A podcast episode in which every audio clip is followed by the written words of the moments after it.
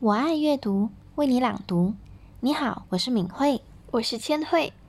今天给大家读一个故事，故事的题目叫《洛卡的一年》，作者是王一梅。小熊洛卡住在野栗子树旁边的小屋里。夏天，野栗子树上结满了果实。一颗很大很大的野栗子敲响了小熊的屋顶，打碎了一片瓦。野栗子从屋顶蹦到了小熊家的床底下。一缕阳光透过屋顶的小洞，照射在小熊家的地板上。地板上出现了一只小鸟的身影。小鸟站在屋顶上问：“洛卡，能把那颗野栗子？”还给我吗？这是你的例子吗？洛卡问。不是，可是我等了很久很久，就是为了等它长熟。小鸟回答说。要知道，它敲碎了我的瓦。洛卡看着屋顶的小洞，回答。小鸟知道洛卡生气了，就飞走了。转眼到了秋天，野栗子树的叶子开始变黄，一片一片的飘落下来。有一片带着水珠的叶子飘进了洛卡家的窗户。洛卡正在窗户旁边给好朋友写着信，树叶上的水珠打湿了洛卡的信纸。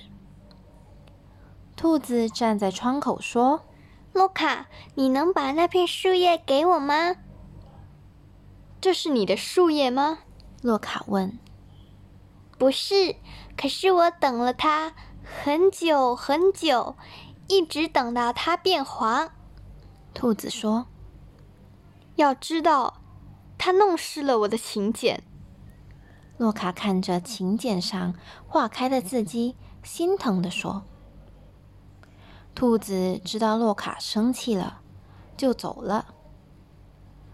冬天到来的时候，洛卡的小屋被大雪覆盖起来。洛卡和所有的熊一样，马上就要冬眠了。一朵雪花从钥匙孔里飘进小熊的屋子，小熊伸出毛茸茸的大手接住雪花。洛卡，请把雪花还给我。一个声音也从钥匙孔里钻进来。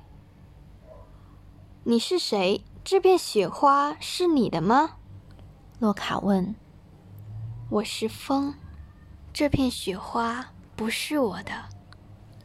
风出现在洛卡面前，回答着。那我为什么要给你呢？小熊说。因为我爱他。风一个字一个字的说。小熊愣住了，他松开手掌，那片雪花早已经融化了。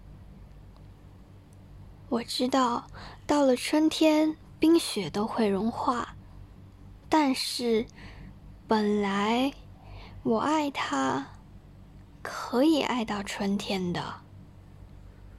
风伤心的说完，又从钥匙孔里离去。小熊听着风的声音，心里觉得伤心起来。他突然拿出那颗野栗子和那片黄树叶，然后他开始拨他的闹钟。春天到来的时候，他要第一个醒来，把野栗子和树叶还给爱他们的小鸟和兔子。